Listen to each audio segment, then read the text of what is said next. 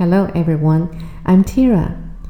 Uh, today we're going to talk about the vocabulary part. Also, topic one personal information, part two.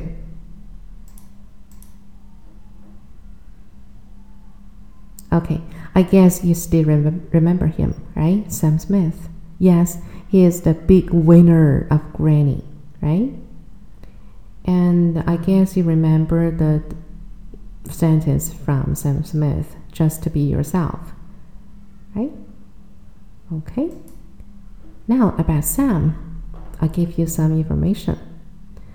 Originally, Sam was not the most popular candidate for Son of the Year of Grammy. After all, he was new, but he loves classical music and has a great amount of collection of various records, which really helped him to create a lot of songs.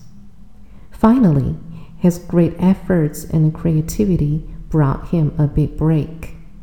Sam Smith has exploded in popularity since he was awarded Song of the Year of Grammy. 好，那么这段话当中呢，同样有五个词。First one, candidate. Second, classical. Third, collection. The fourth, create.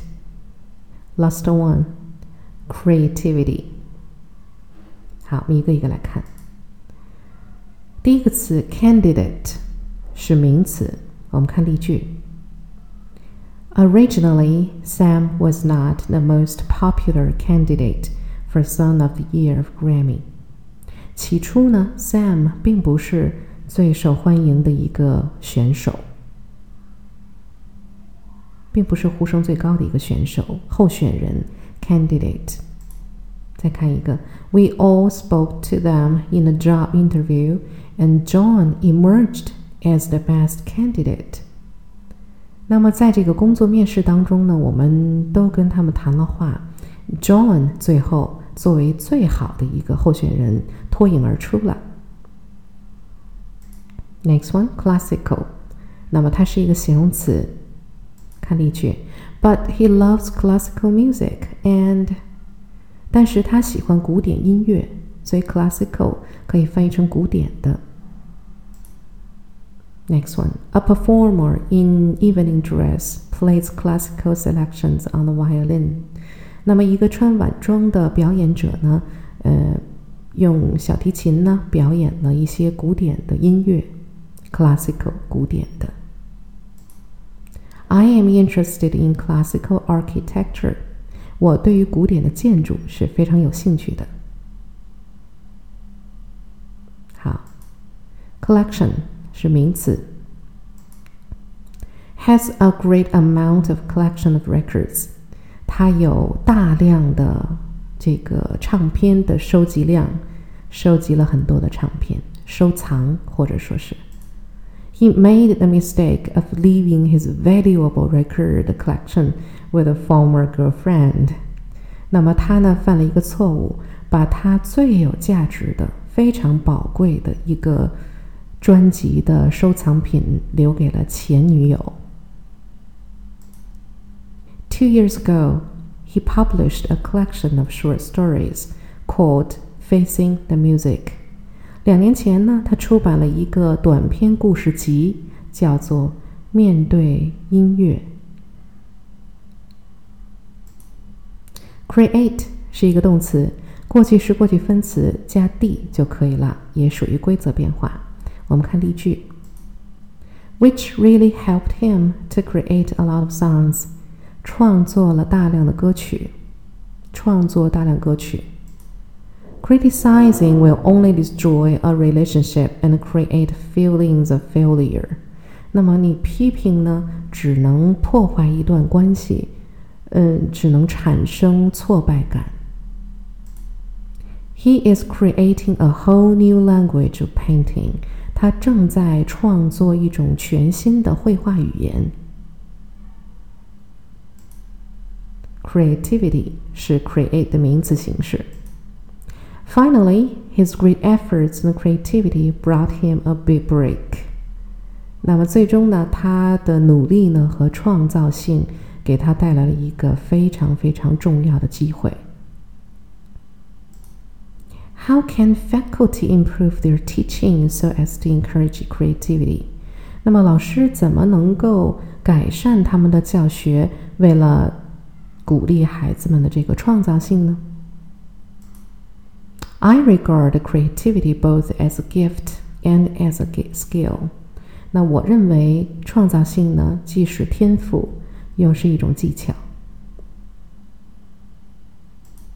OK，it is time to test yourself。能记住这几个词吧？我们来看一看：candidate、collection、create。 Classical creativity，并不难，对不对？那我们请大家还是把中文和英文进行连线。大家可以暂停，那么在自己连线之后呢，再看老师的这个讲解。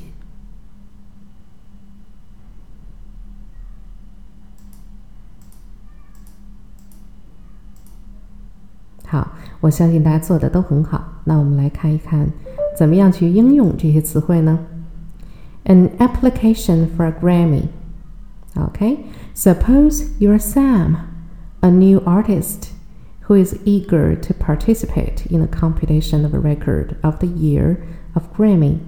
Please write an application letter with the five words above to try to get one opportunity into the game. 那么假设呢，你就是 Sam，一个新手，一个新人艺术家，那么非常渴望参加格莱美年度最佳专辑奖的评选。那么，请写一封申请信，用上面的五个词。写信的目的是什么呢？就是尽量的争取能够得到一个机会参加这次评选。大家可以暂停，然后想一想我们学过的这五个词，怎么样用它们去写一封申请信呢？好，老师给一点点小的技巧。那么，申请信是一个应用文的一种文体。那开头、结尾呢，我们是需要这样来写的：Beginning, I am writing to inquire opportunities for. About ending. If you agree with me, I will work hard and try to be a 好的，那么老师给一个 sample。Dear Grammy, I am writing to inquire opportunities for the competition of Record of the Year. I know I am new, but I have created a lot of songs which benefits from my preference for classical music and my collection of various records. I believe my great efforts and creativity will impress you. If you agree with me, I will work hard and try to be a competitive candidate. Thank you, Sam Smith. 好，我相信大家应该做得很好。 那么今天就到这儿，See you next time.